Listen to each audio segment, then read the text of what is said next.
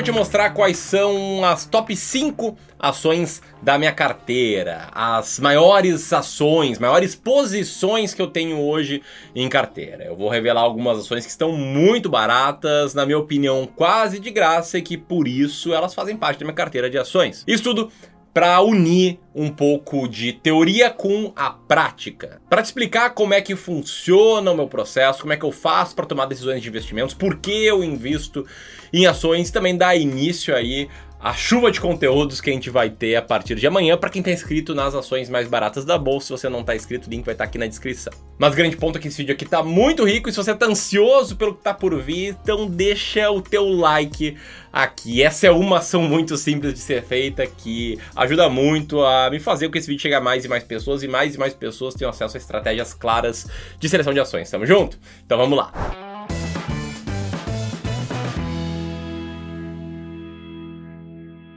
Uma coisa que me esqueci de perguntar. Quais são as maiores ações da tua carteira? Comenta aqui abaixo qual é a empresa que tem maior peso e qual o peso que tem na tua carteira. Tamo junto? Bom, então antes de mais nada, eu preciso te explicar como é que eu invisto, né? Como é que funciona essa estratégia que eu já sigo aí faz seis anos praticamente. Vou começar pelo básico, tá? O fato de que todo mundo que investe em ações, não importa a idade, não importa o valor investido, mas o fato de que todo mundo quer a mesma coisa. Todo mundo quer multiplicar o capital, multiplicar o patrimônio, ter mais dinheiro, correto? Beleza. Até aí tudo bem, a bolsa é realmente boa para isso. Aliás, boa não. Se você investir do jeito certo, pode ser fantástica, embora se você investir do jeito errado pode não ser tão legal assim. Mas como eu falei, para quem sabe o que faz pode ser um caminho muito bom. Então te liga só nessa simulação aqui que eu quero fazer, tá?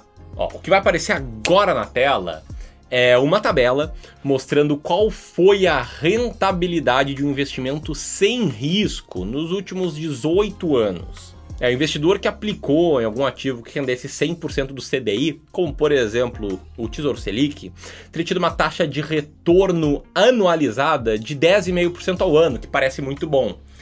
Porém, Investimentos têm imposto de renda, então sem descontar o imposto de renda, essa taxa cai um pouco. E mais, né, também tem um negocinho chamado inflação, que é o aumento do preço das coisas, é quanto as coisas ficam mais caras nesse período. Então, sem descontar o custo que o investidor tem de imposto de renda e também o retorno da inflação médio nesse período, o que a gente vê é um aumento no poder de compra, um ganho de 3,32%. Ou seja, nas últimas duas décadas praticamente, o cara que investiu sem risco, ele viu seu patrimônio crescer mais ou menos 3,23% ao ano, o que parece muito pouco, mas na verdade é excelente para quem está investindo sem risco. É tão excelente que eu acredito ser muito improvável disso aqui se repetir no futuro.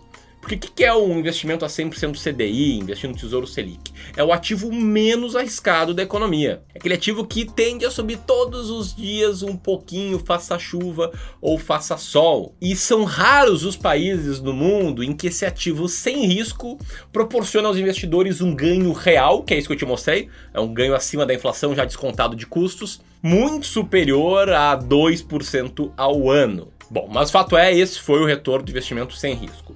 Agora, quem investiu com uma taxa de retorno igual à da estratégia das ações mais baratas da bolsa teve umas duas décadas bem diferentes. Te liga só. Nesse período, a estratégia teria rendido mais ou menos 21,6% ao ano, que descontado os custos e a inflação média do período, teria aumentado o poder de compra do investidor na casa de 12% ao ano. Ou seja, o investidor que de 2004 até hoje investiu assim, teria ganho na média 12% ao ano, teria ficado 12% ao ano mais rico. Ok? Eu sei que 12 é 4 vezes 3, é bem mais, só que o resultado fica fantástico sem simular o que, que isso representa para acumulação de capital, acumulação de patrimônio para o longo prazo. Aqui eu quero fazer uma simulação, é algo que eu vou explorar um pouco melhor nas aulas da série Ações Mais Baratas da Bolsa, mas eu quero simular o que, que teria acontecido com alguém que começou investindo 5 50 mil reais, equivalente a dinheiro de hoje, e fez 2 mil reais por mês de aportes. Eu escolhi esses dados não à toa, que recentemente fiz uma pesquisa no meu Instagram e eu vi que muitos estão nesse patamar atualmente. Pois bem, esse cara começou com 50 mil reais a dinheiro de hoje, investiu 2 mil reais por mês pelo prazo de 20 anos. Esse cara aqui hipotético, vamos chamar ele de Fernando, queria ter uma renda mensal passiva de 10 mil reais por mês no futuro. Vamos traçar dois cenários para o Fernando. O primeiro cenário, a carteira dele rende 3,23% ao ano acima da inflação. Não sei se você percebeu, mas esse cenário aqui é o cenário do investimento em Tesouro Selic, em CDI. É o mesmo cenário de rendimento histórico desse ativo.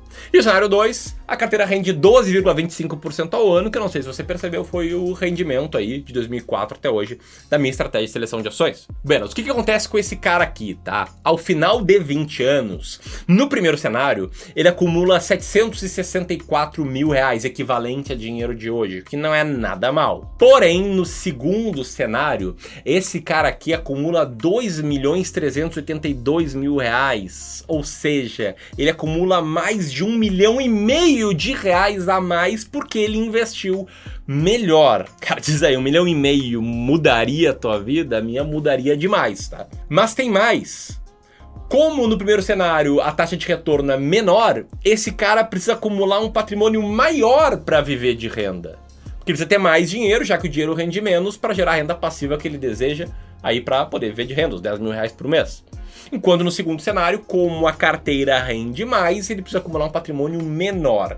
Então, no cenário de investir bem, você não apenas vê, em tese, seu patrimônio crescer mais rápido, como também precisa acumular menos para viver de renda.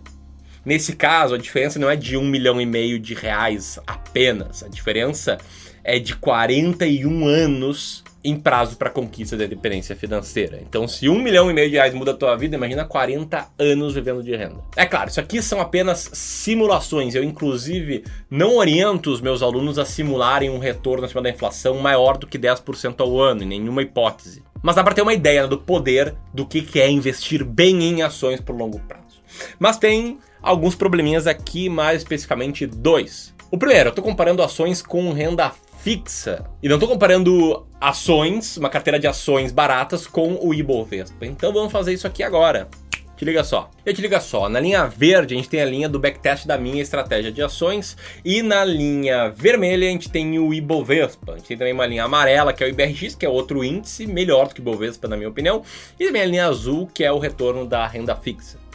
Você pode ver que a estratégia de ações baratas foi bem melhor nesse período mais longo. E o segundo problema qual é? Ele é um problema ainda maior para a maioria dos investidores, que é usar a bolsa somente pensando em multiplicação. Sim, todo mundo quer multiplicar o patrimônio, mas quem realmente multiplica é quem se preocupa com riscos, quem se preocupa com antes de multiplicar, preservar o patrimônio. Por isso, entra um ponto essencial desse vídeo. Aqui eu vou te mostrar cinco ações, as cinco maiores pesos da minha carteira. Saiba você que eu tenho outras 15 ações na minha carteira com peso muito parecido, inclusive, e eu também tenho ações norte-americanas. Isso só na minha carteira de ações. Minha carteira é ainda mais diversificada do que isso. Beleza? Alinhados esses pontos de que investir na bolsa é bom pro longo prazo, de que você precisa pensar em risco, de que você precisa diversificar, tem uma última coisa que eu quero te lembrar aqui antes de chegar na lista, que é a importância de ter clareza. Porque quem não sabe o que está fazendo, quem investe em ações só porque viu num vídeo no YouTube, ou porque algum parente, vizinho, colega de trabalho indicou, essas pessoas elas não têm clareza. E o que, que acontece com quem não tem clareza? Comprou uma ação, essa ação subiu um pouquinho, subiu 10, 15%, ele vende. Comprou outra ação, ela caiu 99%, ele mantém, ele pensa, eu vou me recuperar. Ou seja, ele não tem critério para quando manter ou vender uma ação. E geralmente faz tudo errado, tá? Eu falo isso com propriedade. Por quê? Porque eu já fui assim.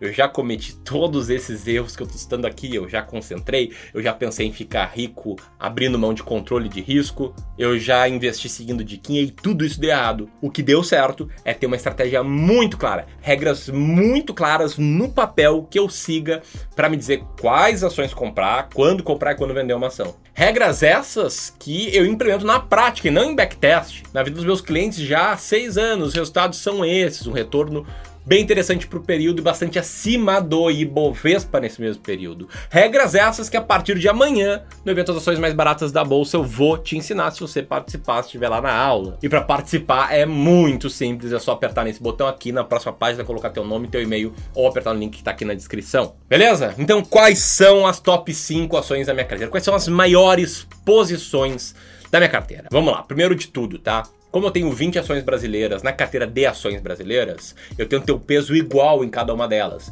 Então o alvo de cada posição na minha carteira é 5% do total da carteira. É claro que entender que as 20 ações vão ter o exato mesmo peso é quase uma utopia, porque a variável varia. Tem dias que uma ação minha sobe 3% e outra cai 2%. E elas já mudam de posição e de peso na minha carteira. Então o que fez essas cinco ações aqui uh, estarem com as cinco maiores posições foi justamente o resultado recente delas. E eu quero ver quem descobre o que, que elas têm em comum, porque sim, elas têm algo em comum, você vai percebendo enquanto eu vou listando elas. Na quinta posição, a gente tem as ações da Enalta, que eu invisto no meu fundo de ações, né? Que é o fundo que a gente gera aí para os nossos clientes de Wealth Management. 4 milhões e 900 mil reais ou seja, ela tem um peso de 4,97% no fundo. Essa ação é a ação mais barata da bolsa nesse mês de janeiro, com um earning yield de 55%. Então ela é a mais barata da bolsa, mas a quinta maior posição no fundo. Na quarta posição, a gente tem a metalúrgica Gerdau de código GOAL4, com 5 milhões e 100 mil reais alocados nela, 5,17% do total do fundo. Ela é a terceira ação mais barata da bolsa, com um yield de 40%. No pódio, a gente tem a CSN Mineração, empresa de código SEMIN3, que é a terceira ação com maior peso no meu fundo, com 5 milhões e 400 mil reais, 5,53% do fundo. Ela é a quinta ação mais barata da bolsa, com earning yield de 37%. Na segunda colocação, a gente tem as ações da Uzi Minas de código UZIN5, com 5 milhões 635 mil reais alocados, 5,7, quase 6% do fundo, e ela também é a segunda ação mais barata da bolsa, com earning yield de 50%. E não sei se você já percebeu ou não que elas têm em comum, é que são ações ligadas a commodities. São ações que ficaram muito baratas ali ao longo do segundo semestre de 2021. Eu fui comprando elas aos poucos e por conta do desempenho recente elas ganharam um peso maior no meu FIA. É claro, a carteira não é toda concentrada assim. Essa diversificação que eu faço em 20 ações faz com que, inclusive, a carteira tenha um risco menor do que o risco do Ibovespa, seja medido pela volatilidade, seja medido pela maior queda histórica, seja medida pelo stress test. Tem mais peso em empresas ligadas a commodities porque elas estão mais descontadas segundo o método. E essas maiores posições são desse setor porque o desempenho recente foi menor do que o restante das ações. Beleza? Dito isso, a maior posição na minha carteira é as ações da Vale, com 5 milhões 761 mil reais, 5,83%. Essa é a 12 ação mais barata da bolsa, com earning yield de 30%. E se você gostou desse vídeo, te inscreve no canal, aperta no sininho, aperta aqui e eu te vejo amanhã nas ações mais baratas da bolsa para 2022. Eu te vejo, claro, se apertar aqui e se registrar. Grande abraço.